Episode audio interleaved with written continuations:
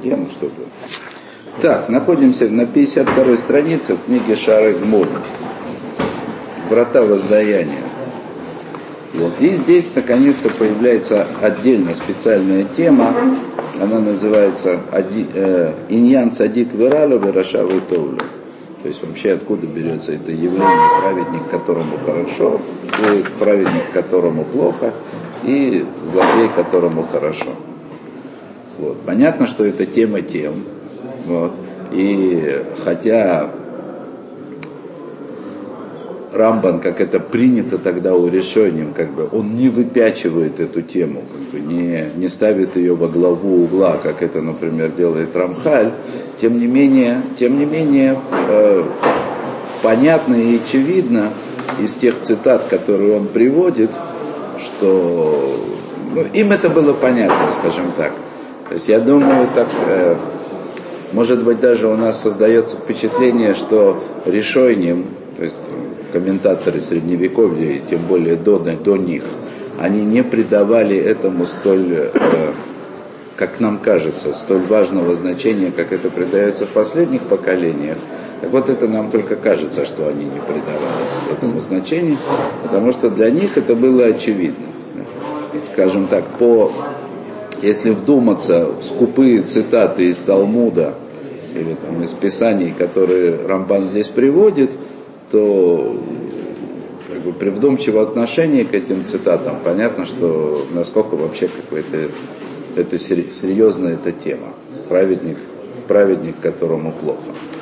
Тем более мы знаем, целая книга Йова посвящена этому. То, так вот, Иньян Садик, Вирало, Вираша, Витовлю. Значит, это вот явление, праведник, которому плохо, и злодей, которому хорошо. Кедерек шееш бецадиким драким арбе лихапара, как ешь берашой. Подобно тому, как у праведников есть много путей искупления, вот он полагается на то, что объяснял раньше, то, что мы уже видели в отношении суда в Рошашана. Помните, да? Рамбан уже объяснял, опираясь на Гемору, Э, что в Рошашана, в судный день, э, человек судится исключительно э, относительно его положения в этом мире. И там Рамбан привел цитаты из Геморы, который объяснил, что смысл этого суда таков, да, что Всевышний посылает искупление праведникам за их небольшие грехи в этом мире – и может это делать со всей строгостью. И да, посылает наказание, наказание, да, со всеми там видами, которые они только могут быть. Да. То есть праведник страдает в этом мире как минимум за то небольшое количество грехов, которые... То есть если праведник не полный, если Всевышний хочет, чтобы он стал полным праведником, значит, его в этом мире ждут разнообразные страдания. Вот. Так вот и говорит здесь Рамбан, э, что подобно тому, как у праведника есть множество путей искупления, значит, точно так же, точно так же то же самое относится и к злодеям. Не в смысле, что у них многие пути искупления, а что как бы суд злодеев в их злодействе, он может быть в этом мире очень многообразен. Еши толин ло леавидо, где ли тен схар миюта маасим товим, шаса, шаса, Моше Пирашно.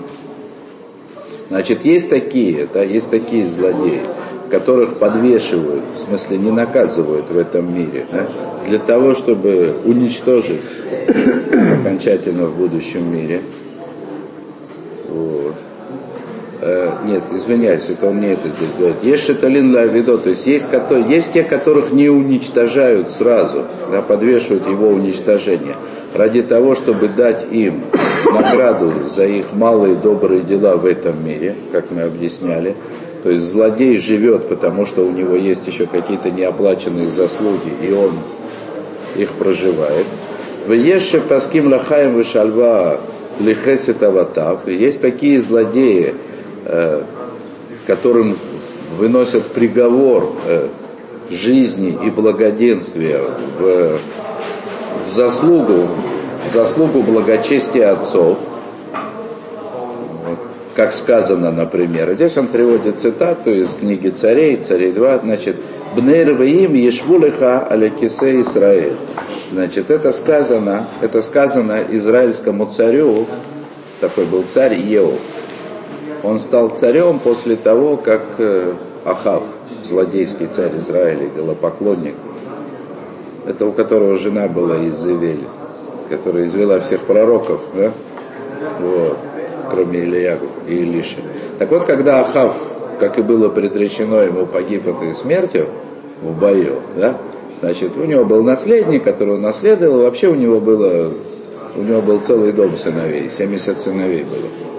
Вот. И было такое смутное время в Израиле. И тогда было пророчество Илиши, пророку Илиши, значит, идти и помазать, найти там Еу, сына Иравама и Йошафата, извиняюсь, не Иравама, Йошафата. Еу, сына Йошафата, и помазать его на царство. Так он его помазал на царство, и он сверг наследника Ахава, убил его, потом перебил, извел весь дом его, потому что такова была заповедь Всевышнего. Значит, в общем, вернул царство Израиля к служению Всевышнему. И после этого Всевышний ему обещает – Бней Ешвулах аля Кисе Исраэль. Ну, как бы, четвертые сыновья, вот если дословно говорить, четвертые сыновья будут сидеть тебе на троне Израиля. То есть он ему пообещал, вот за эту героическую борьбу во славу Всевышнего, что четыре поколения будут сидеть. То есть, очевидно, можно отсюда понять, ну, как мы это и, и увидим дальше, да, в смысле из других мест, что если Всевышний пообещал, что четыре поколения будут сидеть на троне Израиля, значит будут сидеть даже независимо от того, какими они будут. Как мы, собственно, и видели вообще во всей истории царей. Э, редко вообще было, когда дети, они по-настоящему продолжали дело отцов. То есть буквально как бы... Мы затронем еще эту тему. Ужасную. Веши Марихимло от Шейшув Бетшува Шлема, Кедерек Шаса Леминаша. И есть которым, как бы, Марихим, в смысле, как и есть такие злодеи, которым э, Всевышний, по отношению которых Всевышний сдерживает гнев, как он это сделал для Минаши. А Минаши, вот как раз пример. Это наследник и сын того самого царя Хиски, о котором мы говорили на прошлом уроке, который чуть не умер от того, что не хотел иметь детей, потому что он знал, что сын его не будет праведником, пока не сделал чудо. Ну, так вот его сын Минаша, да, он э, разрушил все, что устроил его отец. И тем не менее его царствование, как написано в книгах Писания, значит, вот этот самый злодей царь Минаша, он сидел на царстве 50 лет. То есть 50 лет он искоренял как бы наследие своего отца, пока сам не попал в плен. Значит, был он в конце жизни захвачен в плен, э, испытал там неимоверные страдания и сделал чудо. То есть 50 лет его царствования, значит, когда он разрушал все наследие своего отца, они были исправлены тем, что в конце жизни он раскаялся.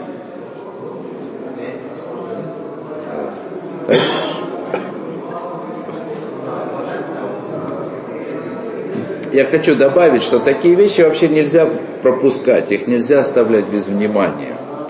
То есть это все важные детали. Важные детали для того, чтобы задуматься о том, что происходит в этом мире. Мы не понимаем путей Всевышнего во всех их деталях в этом мире до конца.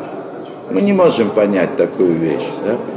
как можно тшувой в конце жизни, в смысле раскаянием в конце жизни, исправить 50 лет злодейского царства.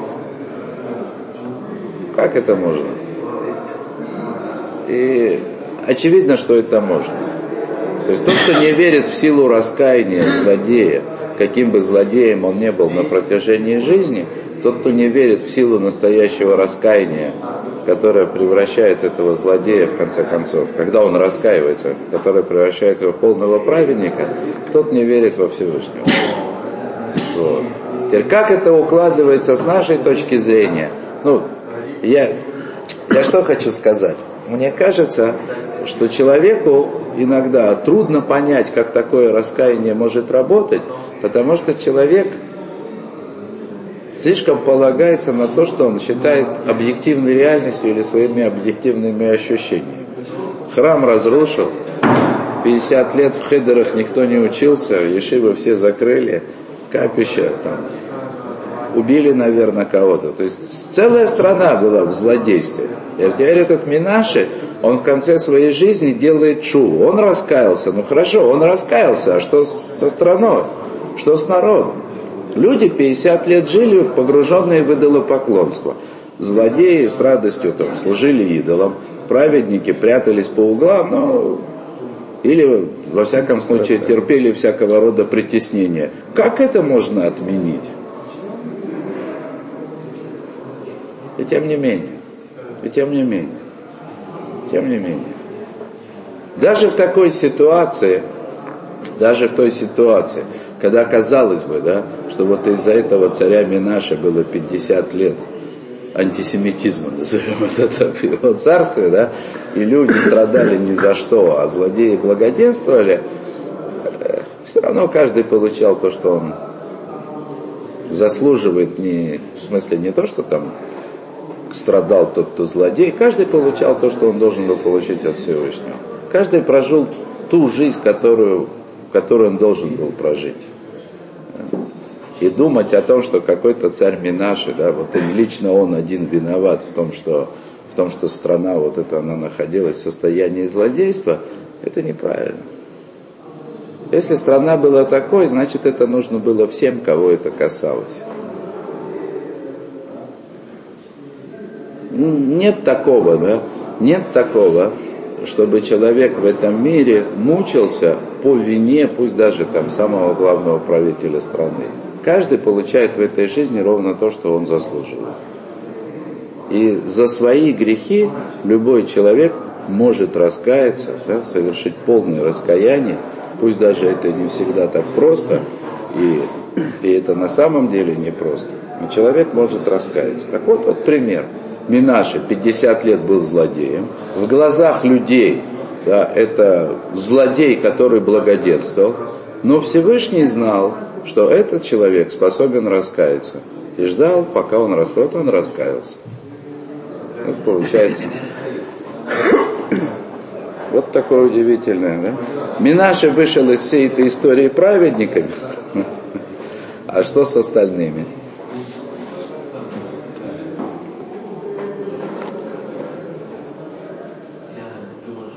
Умина гаой нимзаль, шамру шакодыш буруху пасек шальвали рашоем, лицот бхаманашей ареша в атармит. И еще от гаойним. Ну, Гаоним это тоже эпоха комментаторов, когда Талмуд был уже закончен, а европейские общины, они еще не сформировались. Был такой переходный период, э, после завершения написания Талмуда и прихода в упадок вавилонских ешив, да, когда европейские общины, они еще не, не встали на ноги, то, что называется, и в них не появились известные школы, да, была эпоха Гаони. Они жили в основном в Вавилоне, а, а о том, что что они считали, что, а как они считали, что они думали, мы знаем по их переписке с европейскими общинами. Ну, в общем и целом, да, хотя тоже писали. То есть это такое вот э, средневековье, там, я не знаю, восьмой, наверное, девятый век, ну, если по, по современному летоисчислению, может быть, седьмой, такая вот эпоха. Вот. И тем не менее, решаним, в смысле, комментаторы, начиная там с X века и дальше, вроде Рамбана, которые относятся к эпохе Решаним, они относились к Гаоним большей частью как к непререкаемому авторитету. То есть есть такой закон, вы знаете, да? Как бы известный закон Талмуда, начиная с написания Мишны, что не спорят на предыдущие поколения. Хотя, как во всех еврейских законах, в этом законе тоже есть исключения, но, скажем, э, как бы простой, простейший закон изучения Талмуда, вот если у меня есть поколение Мишны, Танаим так называемый, И поколение Амараим, то есть поколение написания Талмуда, значит, поколение написания Талмуда не оспаривает то, что осталось им от поколения Мишны, а старается это объяснить. Значит, соответствующим образом Гаоним, они и потому назывались Гаоним уже, что они уже не оспаривали точки зрения Талмуда, а только их объясняли. Да? Значит, тем более это относится к решению. Да? То есть они как бы э, не оспаривали то, что сказано в Талмуде, а старались это объяснить, утрясти там и так далее. Добавлю еще только от себя, э, обычно, вот, пожалуй, только Гаоним исключение, заметил я эту вещь, э, она, в общем-то, бросается в глаза. Вот это вот смена поколений, когда внутри поколения споры возможны, и споры происходят, а спорить на предыдущее поколение уже как бы нельзя. Вот. Так вот, всегда вот этот переход, смена поколений, он связан с очередным этапом Галута, изгнания. То есть Мишна – это после разрушения храма, ну, формулировка Мишны, ее записание, после разрушения храма, но это еще община находилась в земле Израиля, там было записано ну, как бы Мишна. Значит, написание Талмуда, это после того, как община Израиля была рассеяна, и хотя там тоже осталось кто-то, что-то, Иерусалимский Талмуд тоже был написан в Израиле, но Израиль тогда, земля Израиля перестала быть центром, как это было раньше. Центр сместился в Вавилон. А переход от Талмуда, от Амараим к решению, он связан с, с упадком Вавилонской общины и перенесением центра тяжести в Европу. Ну вот только что Гаоним они из этого выпадают. Да? Они как бы такой переходный период путь из Вавилонии в Европу занял порядка там 200 лет примерно, так назовем. Да? То есть это был медленный переход. А потом последнее, значит, э, если это можно назвать последним, э, эпоха Решаним, то есть средневековых комментаторов, начиная с X века, ну, примерно до 15 она заканчивается с окончательным изгнанием испанских евреев, с их уходом в Африку там, да, куда-то, на Ближний Восток. И одновременно с этим перестала существовать ашкенадская община, в смысле община немецких евреев, и она ушла в Польшу. Да? И как бы последнее поколение комментаторов, если это э, Сфаради, да, то есть испанские евреи, до сих пор еще называются испанскими. То есть они уже живут в Африке, живут на Ближнем Востоке, а если это ашкенадская ветвь, то они уже живут в Польше, Польша, Венгрия, вот. что-то такое. То есть каждый раз э, очередная волна изгнания, она подводила черту под каким-то поколением. Вот. Ну, в нашем поколении тут и, и мудрствовать не надо. Понятно, что, э, ну, скажем так, первая половина 20 века, начиная от первой мировой войны, да, и заканчивая катастрофой, она подвела как бы черту под той эпохой, которую можно было назвать охоронем, последней. И мы, живущие в это время, мы, мы после последних.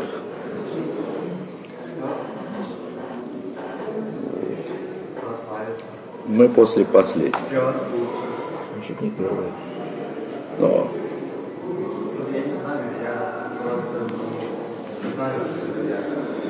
Да, так вот. Так вот, были такие гаойним, были такие гаойним, то есть это значит авторитет да, для, для самого Рамбана тоже. Так вот, были такие гаойним, которые сказали, что Всевышний, он как бы выносит э, благий приговор злодеям для того, чтобы э, испытать в этом, для того, чтобы испытать в этом злодеев, и обманщиков, ну назовем это так. Он называет это аншейрешев и тормит, сейчас я объясню. Людей злодейства и тормит, э, что такое тормит? Это иллюзия, мираж, обман зрения. То есть люди, которые живут в этом мире, воспринимая его как бы иллюзорную сторону. Это вот что говорят Гаойним. То есть Гаойним говорят, что Всевышний дает благоденствие злодеям не в заслугу злодея, не в заслугу его предка, вообще ни за что. Просто только для того, чтобы этот злодей, да, он был колючкой, да, испытанием в глазах человека, который склонен к злодейству, который склонен к тому, чтобы э, полагаться на иллюзорность этого мира. Шаю Митхаскин Баришам, то есть так, чтобы вот эти вот, да, тоже склонные к злодейству, чтобы они укреплялись, укрепляли свою позицию из-за злодейства вот этих злодеев, которым хорошо, да, и говорили так, «Вегине эль рошаим, вешалве олам, и сигухайль». Вот, злодеи, они живут в полном достатке и достигают всего. Вот. Интересно, сам Рамбан, наше прошлое занятие, даже два занятия, то есть прошлая глава, которую мы учили из этой книги, Рамбан объяснял, что Нисайон это великое, то есть испытание это великое добро от Всевышнего, он посылает его только праведным. Правильно? Для того, чтобы укрепить их. Ну, кто был на уроке? Так говорили, да? Вот. И в некоторых местах попадались такой, такой, такой язык, да, когда, казалось бы, Всевышний испытывает Неса, да, праведника, например, царя Хискию, да, вот, испытывает праведника, и тот не выдерживает испытания. И что там Рамбан делал, это как раз тема прошлого занятия. Он объяснял, что это хоть и называется не сайон, в смысле испытания, на самом деле не является испытанием, а наказанием. Правильно? И здесь вдруг, то есть не вдруг, он цитирует Гаоним, он говорит, что вот они говорят таким образом, то есть посылая благоденствие выдающимся злодеям, назовем это так, да, Всевышний испытывает мелких злодеев. Для чего? Для того, чтобы укрепить их в своем злодействе, чтобы они говорили, ну вот, пожалуйста, злодеи, у него все хорошо, и я тоже буду, да? Он называет это не сайот, испытание. Но он имеет в виду не испытание, а наказание. Понятно? Очевидно. Вот. Нет, мол, наверное, так сказать, если бы он хотел, или если бы Гаоним хотели сказать, что таким образом Всевышний испытывает праведников, а он таки да, таким образом испытывает праведников тоже, испытывает в самом хорошем смысле этого слова, так они бы сказали, таким образом Всевышний испытывает праведников. Нет, он приводит Гаоним, которые говорят, что таким образом Всевышний как бы испытывает злодеев, дает им повод проявить свое злодейство до конца. В принципе, тоже можно назвать не сайон, по большому счету. Вот я позволю себе небольшое отступление, опять, да, опять отступление. Э, ведь в чем суть испытания, которое великое благо для праведника? Проявить заложенный потенциал. То есть в человеке, в хорошем человеке, есть потенциал, который он сам не знает, пока не сделает. То есть он сам не знает, чего он стоит и насколько он хорош, и насколько может быть еще лучше, пока не пройдет, как бы, не проживет некую ситуацию, которая заставит его реализовать вот то, что есть в нем. Правильно? То есть, в принципе, здесь-то про злодеев говорится то же самое. То есть, как бы вот таким примером благоденствующего злодея, по словам Гаони, Всевышний заставляет мелких или там полускрытых злодеях этого мира проявить свое злодейство во всей красе. Понятно, о чем идет речь. То есть, допустим, человек злодей, но он по каким-то причинам своего злодейства пока еще стесняется, да? То есть вот он думает, да, а получится ли у него, а там вот милиция ходит, иди знает, что там произойдет. Сейчас, да? вот. Иди знай, что произойдет. Тут Всевышний ему посылает великого злодея, который, у которого все хорошо, у которого все прекрасно. О.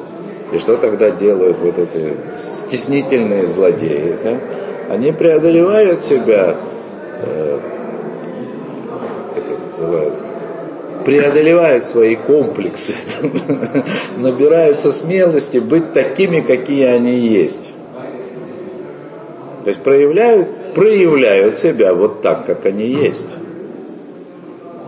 Вы хотели что-то? Ну, если позволите, я встречал, если мне память не изменяет, э, в комментарии Рамбана вот к этой теме э, на книгу Йова. Здесь об этом дальше будет. Да. Не об этом, но об этом комментарии знаменитом.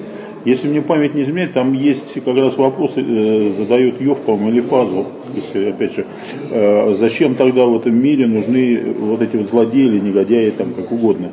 И он отвечает ему, что у человека был выбор, Рамбам говорит в комментарии. То есть у него был выбор, был, был выбор между э, добром и злом. Конечно. Вот, э, мне кажется, это ложится тоже. Злодей, да, но я хочу... А средний принимает сторону. Послушайте, я все-таки хотел подчеркнуть, да, я же сказал специально, что это можно было бы рассматривать и как испытание праведному, это никто не отменял. Но здесь Рамбан говорит о том, что это является как Ну, нет, индикатором проявления злодея. Это тоже свобода выбора. Да нет, ну тут тоже не то же, да, что здесь сказано. Не, не, ну папа, я извиняюсь. Каждое как бы...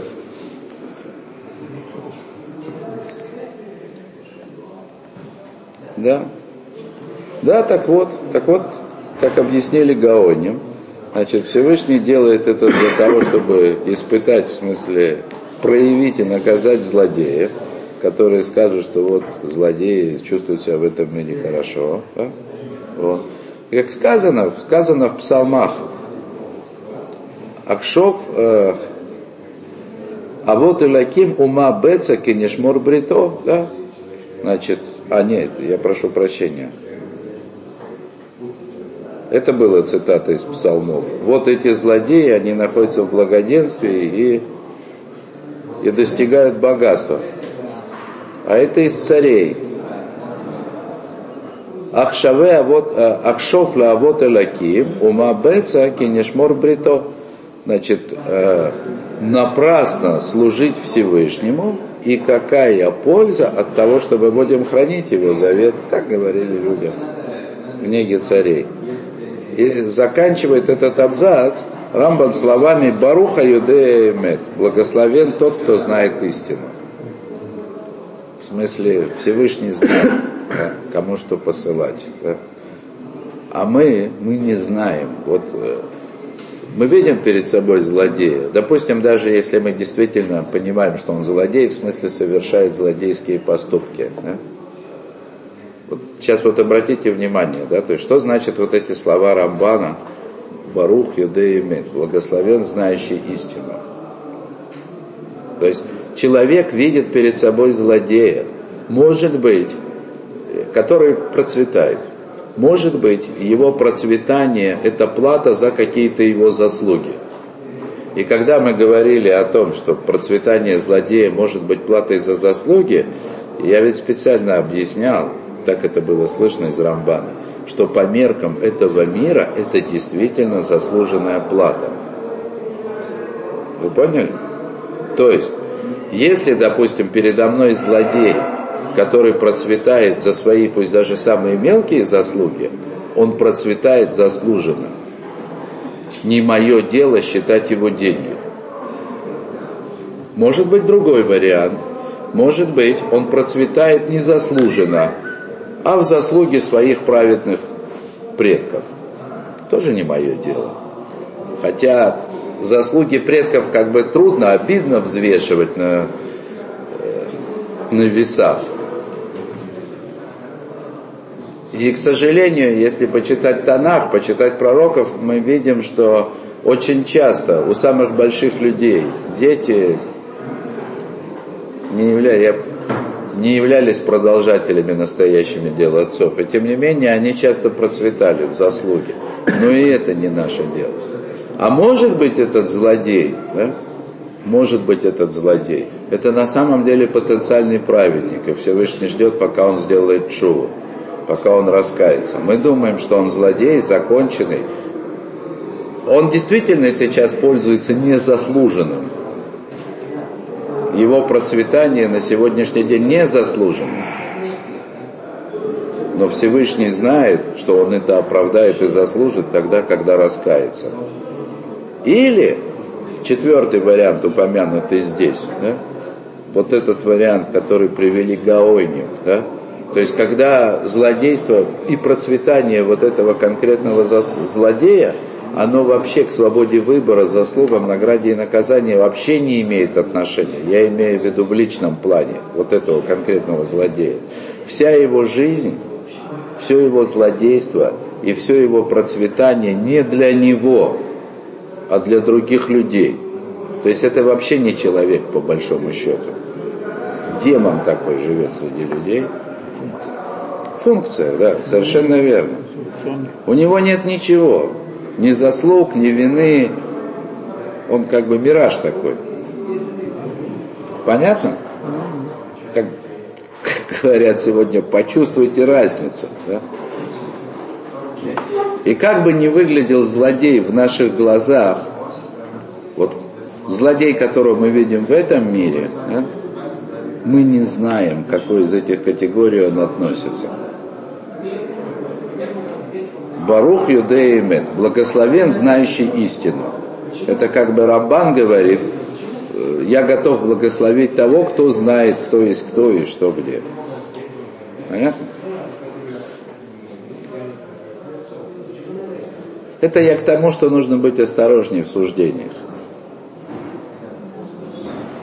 Поэтому не зря учат мудрецы, и в том числе Рамхаль. То есть Рамхаль вообще, так сказать, он подводит под всем этим черту, э, как бы сказать, посек, да? то есть выносит закон из Талмуда, по мнению жены Раби Мейера, да? что проклинать можно не злодеев, а только их злодейство, не грешников, а грехи. Грехи исчезнут, но не грешники. Но это Рамхаль, это как бы уже намного ближе к нам. Но Рамба, он однозначно говорит, что мы не можем знать. Есть миллион причин благоденствия злодея, и часть из них, она может быть вполне оправдана даже человеческим судом, потому что, на мой взгляд, если злодей проживает как бы награду за свои добрые дела, вполне как бы законно, вполне объяснимо, нет претензий, сделал хорошее дело.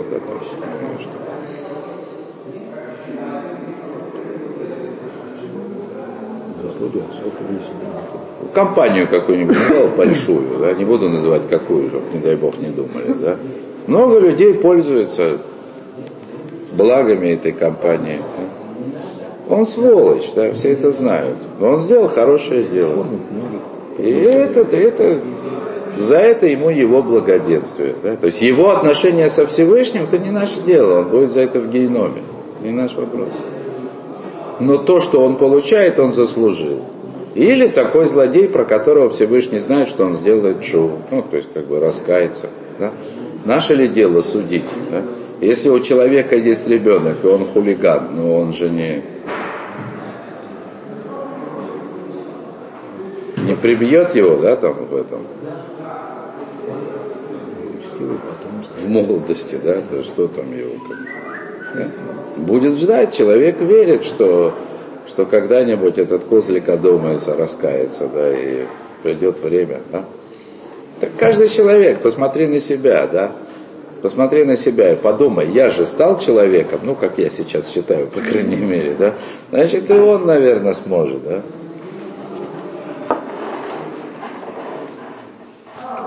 Понятно? Я надеюсь, понятно с этим? То есть все не, то, не все так просто. Нормально. Вы им тишать. Дальше, следующая тема. А если вот у тебя возникает вопрос – Арейши тикно ахахомим драким алелу, лефи кабалатам, лефи ахра, псуки Тора, ванавиим, имкен магу зешанавиим, цовхим алиньяназе. Рамбан говорит так. После того, как мы умные, то есть вот мы выучили мудрецов, мы видим, что есть как минимум четыре причины благоденствия злодеев в этом мире. Да? Значит, которые установили нам мудрецы. Вообще он здесь очень интересно говорит. Тикнуха драхимаэля. Установили мудрецы эти пути. Не открыли, а установили. Так мудрецы сказали, вот по таким причинам может быть. Таканат. Таканат хахомим это когда мудрецы делают постановление. Исправляют то, что раньше не было исправлено. Очень двусмысленно звучит. Не, не, ну какая нет, что вы, да? Это нужно было бы это назвать объяснили, открыли. То есть это всегда было, а они нам рассказали, они нам показали. Мы этого не видели, они нам показали. По словам, потому как Рамбан говорит, может я, то есть я точно не знаток средневекового иврита, может быть там есть всякие исключения, кто-то что-то там знает, да, я такого не знаю. Но по-простому текну, да, на языке Талмуда это означает не было, и они сделали. Литакайн это придать форму, которой не было раньше. Ну, неважно. Э, будем считать, что это объяснили для того, чтобы не уходить в полную мистику да, постановлений мудрецов. Будем считать, что они объяснили это. Хотя, да. Лефика балатам, ну то есть согласно традиции, которую получили, согласно Кабале, или согласно потому, как они разрешили, объяснили стихи в Торе или в Навиим. То есть после того, как мы знаем, что есть как минимум четыре причины, оправданные и справедливые, как минимум в глазах Всевышнего, почему злодею в этом мире может быть хорошо, тогда как же понять, спрашивает Рамбан, пророков, которые кричат об этом, мы находим в пророках, что пророки кричат. Вот, например, значит, то, что удивляет, то, что удивляет пророка Ирмиягу, ну, как бы в злодеях.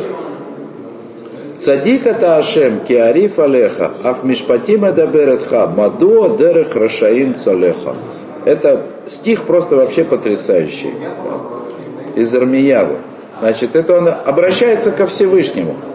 Это вообще удивительное явление. То есть все, что мы учили о пророчестве здесь, или вы могли еще учить это где-то в другом месте, Всевышний раскрывает пророку, что он должен сказать. Да?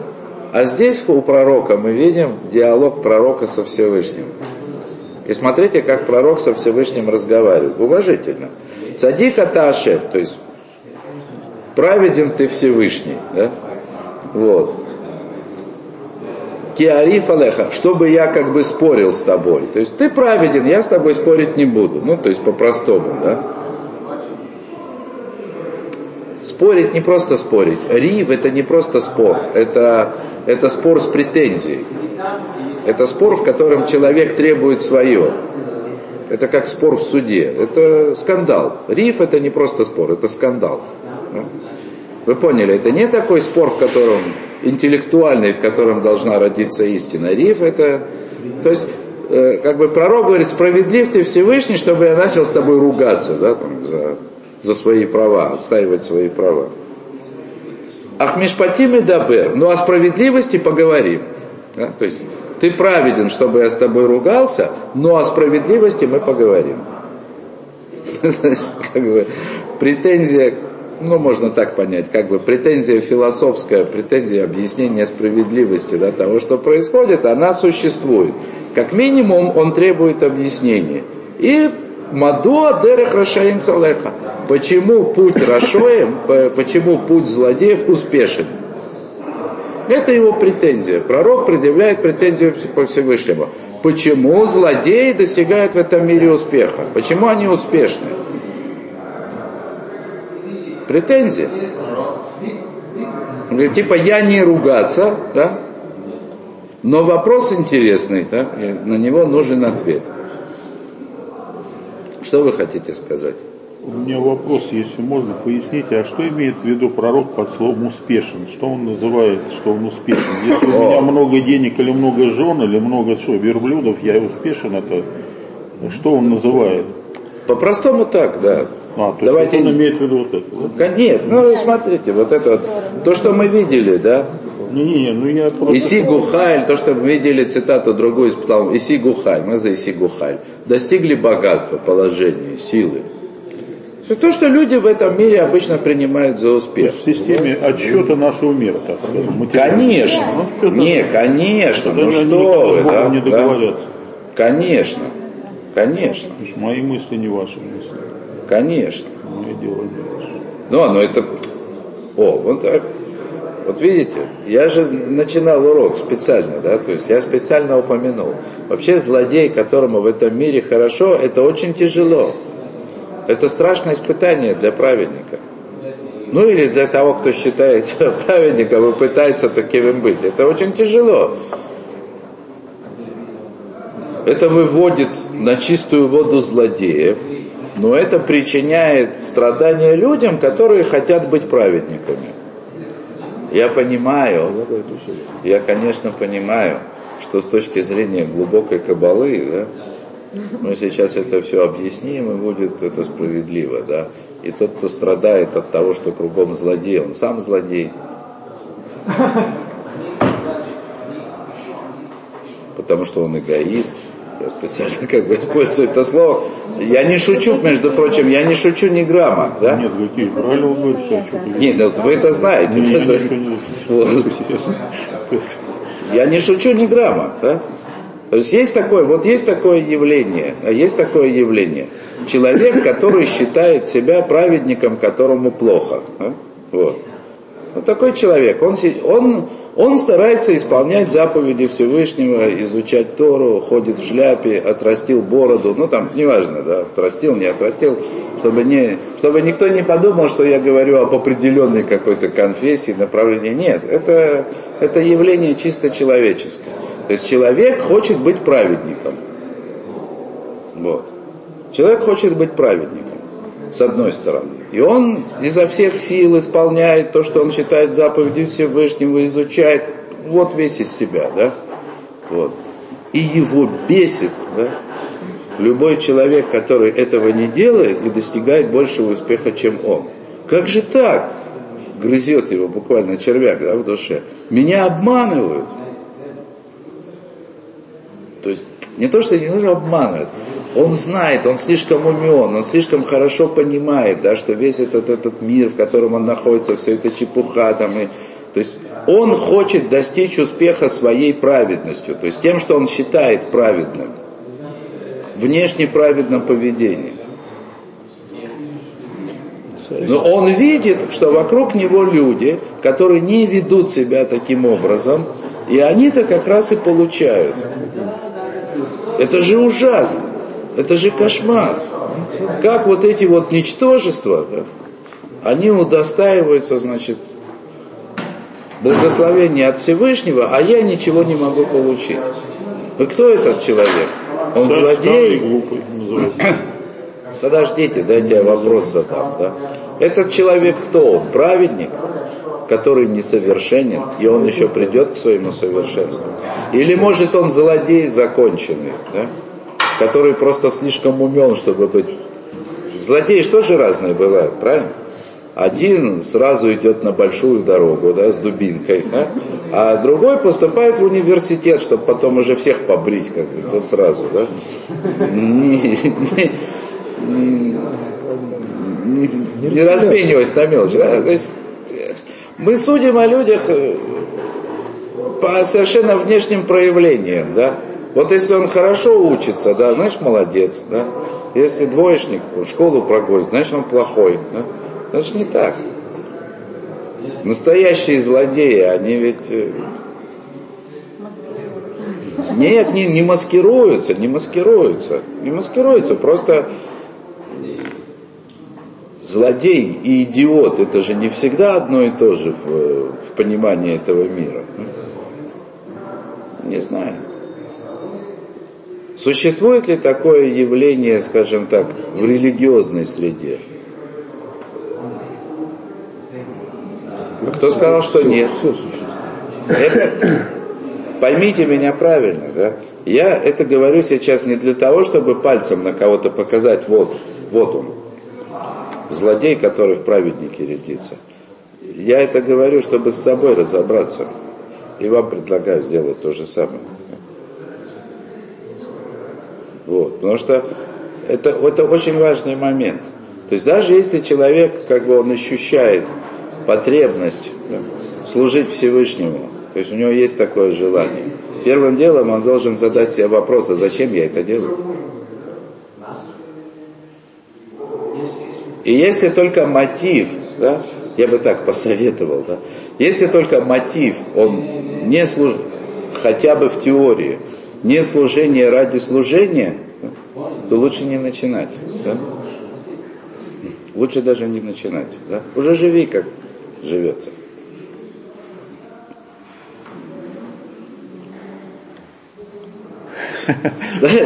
Да дайте я все-таки закончу эту мысль и вырулю. У меня вопрос есть по, ну, по этому поводу. Не у меня, а у, вообще, наших учителей. Да. Как же сказано, что от лишма придешь к лишма? О, это я вам скажу. не начинать. Я вам сейчас скажу. Это очень такой, очень интересный спор, я бы вам сказал. Он у меня почти перед глазами. Вот. У меня почти перед глазами у этот спор. Я сейчас объясню. Нет, нет. Нет. Я сейчас объясню. Ну, чтобы было понятно. Вопрос непростой. А, Раф Ильягу Деслер, Мехтав Ильягу, да? значит, знаменитый, ну, сборник э, Раф Ильягу Деслер, он не писал специальных книг, но он писал какие-то письма, статьи, и вот э, собрали как бы статьи, письма, которые он писал, и, значит, собрали их в сборник, называется Мехтав Ильягу, письмо от Ильягу. Ну, как все еврейские книги, оно имеет как бы двойное. С одной стороны, упоминает имя Рава Деслера самого, с другой стороны, письмо от Ильяку. От Ильяку пророка. Конечно, потому что устами истинных мудрецов во всех поколениях сам Всевышний с нами разговаривает. Так вот, к чему я это? Так вот там в Мехтав и Ильягу, значит, там есть такое место, где сказано, да, что если ты не думай, да, что вот это вот сказанное мудрецами, что человек всегда должен, в любом случае должен учить Тору, не во имя Торы. Да? И начав изучать Тору, он обязательно придет вот к этому уровню изучения во имя. Да? Вот. Так вот, говорит Михтав Милиягу, что ты не думай, что речь идет о том, что человек идет изучать Тору с какими-то совершенно шкурными интересами, и само изучение без каких-то мыслей на эту тему сделает его праведником. Нет, нет. Речь идет о том, что человек хочет учить лишма, то есть учить во имя, хочет служить, но он не знает как. Есть такое явление. То есть вот как бы можно разделить этот вопрос на два подвопроса. Спросишь человека, хочешь ты быть праведником? Честно говоря, хотелось бы. Да? Вот э, был я злодеем, ну, к примеру, да, был я злодеем, я просто иллюстрирую. Да? Был я злодеем, я не скажу, что мне это очень понравилось. Да, все было хорошо, да, все у меня было, и мне за это ничего не было, да. Но вот что-то у меня внутри, как бы что-то, вот, вот есть у меня такое ощущение, что лучше быть праведником. Ну хорошо, продолжаем этот диалог. Хочешь быть праведником, будь им. Это я не могу. Это как же мне, да? У меня машина, яхта, это, и вот что, вот, мне тяжело. Я в принципе бы хотел, ну, я не могу, да?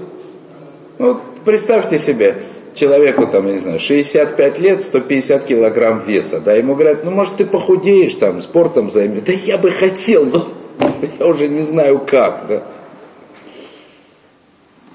Помоложе бы, может быть, похудел бы, а сейчас пока буду худеть, умру, да, мне же уже как... Это на мой взгляд, это вполне нормальное, естественное духовное ощущение человека. То есть я в глубине души знаю, да, что такое хорошо, что такое плохо, да, но у меня нет сил. У меня нет сил. О, так вот говорит Равдеслер, примерно так, в этом смысл того, что он говорит.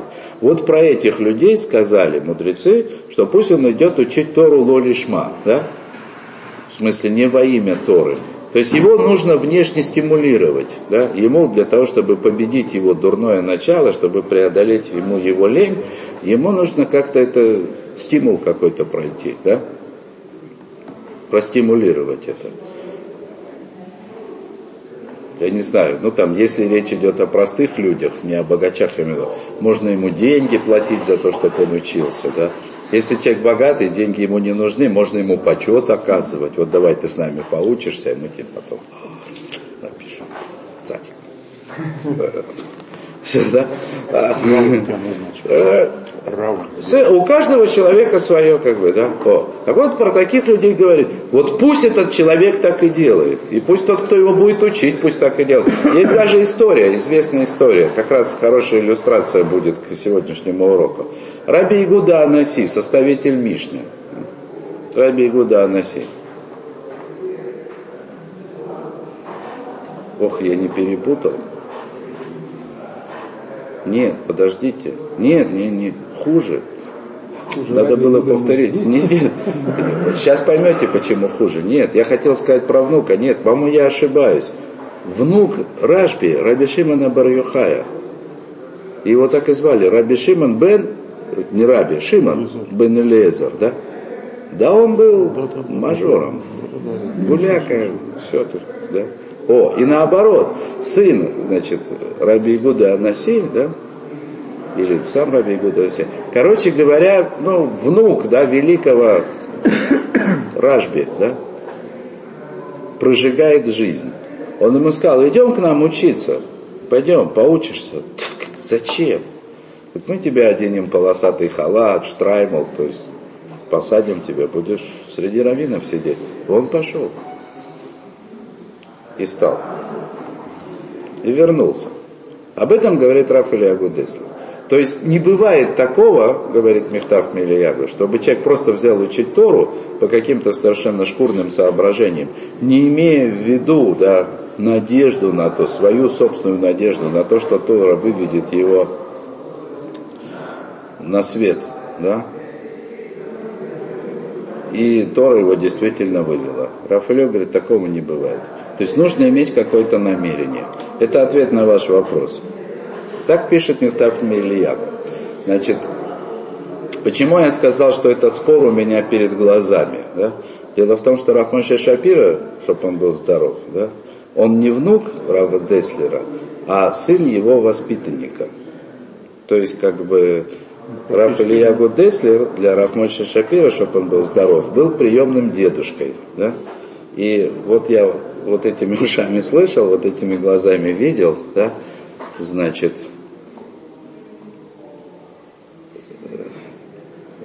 то есть Рафмойши так сказал. Он говорит, да, говорит, есть такое мнение, да, есть такое мнение, есть такое мнение, что вот это мудре... высказывание мудрецов, чтобы человек учил Тору не во имя, а из этого придет во имя, оно ограничено как бы исходным намерением, да, что человек надеется, что Тора выведет его на свет. Да? Так вот, сказал Раф Мойши, это неправильно. Да? Тот, кто считает так, он недооценивает свет Торы. Свет Торы, да, сила Торы настолько велика, настолько сильна, что ради чего бы человек не начал изучать Тору, да, свет Торы выведет его. Если только он, конечно, будет как бы достаточно долго этим заниматься, то это не сразу, не в первый день. Это он рассказал, и, честно говоря, я уже не помню, это было сразу после того или потом, да, так он рассказал, как в детстве сидел на коленях у Равдеслера и дергал его за бороду, да, то есть это чтобы народ не начал кричать, а вот там Равдеслер пишет, да, то, Халила, да, кто я такой, чтобы оспаривать Равдеслера или Равмоши. Но э, что я хочу сказать? Что я хочу сказать? Что вот это вот насколько изучение Торы, насколько сто процентов изучения Торы выведет человека на свет Божий, в любом случае это непонятно. Но тем не менее, если мы будем здесь говорить лемаасе, то, что называется, то есть руководство к действию, да, возможно, наверное, э, с точки зрения понимания, которое высказал Рафмойши сам, чтобы он был здоров, да, когда я сказал, что тот, кто хочет учить Тору да, ради каких-то шкурных эгоистических соображений, так пусть лучше не начинает. Да? Хотя что это не я сказал, это Талмуд сказал.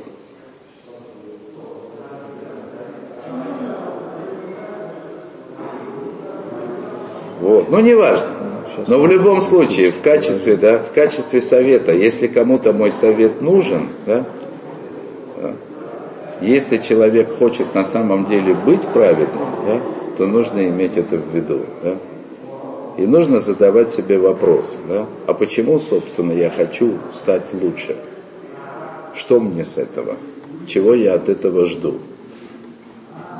И если только вдруг да, первоисточником, да, исходной посылкой этого движения является желание что-то в этом мире приобрести, да, будь то слава, почет, деньги, интеллектуальное удовлетворение, да, то лучше не начинать. То есть лучше посидеть, подумать вообще, зачем я живу, чтобы, ну, как бы мне как мне себя вести. То есть вот то, что я все-таки хотел сказать сегодня. Да? Это очень важно, да?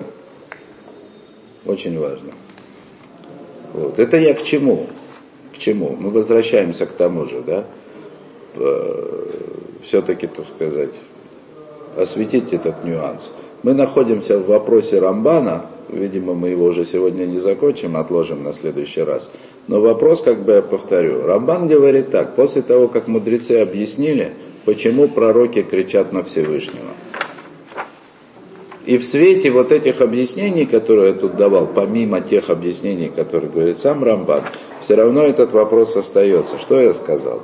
Что если праведнику в этом мире плохо, то еще вопрос, какой он праведник – Правильно? Праведник ли он на самом деле? Мало ли кто считает себя праведником. Сам факт тому, что человеку в этом мире плохо, в смысле плохо внутри него, да, не люди воспринимают его жизнь как плохую, а если он возмущен, да, почему вот эти злодеи, да, почему они достигают такого успеха, нет, понятно, понятно, что есть такие ситуации, где вопроса быть не может. Там, Гитлер, да? Ужас. Сколько страданий принес людям. Сталин, ну, Ясер Арафат, да? То есть есть люди, которые вообще на людей не похожи. Мерзость такая, да? Или там, не знаю, маньяк какой-нибудь, да? То есть, когда сталкиваешься с этим, в газетах, например, что где-то там появился маньяк, который убивает людей, даже чьи-то дети или что-то, да? Это же ужасно, правда? То есть человек может страдать, может страдать просто из одного только сострадания. То есть у него может быть внутри возмущение, как Всевышний может допустить такое зло? Это одно. То есть такого рода страдания, тут, конечно, есть о чем возмутиться.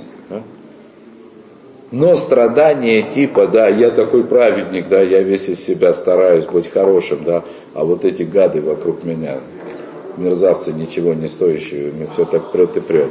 Такие страдания это, я не знаю, это страдания праведника. Но пророки возмущаются.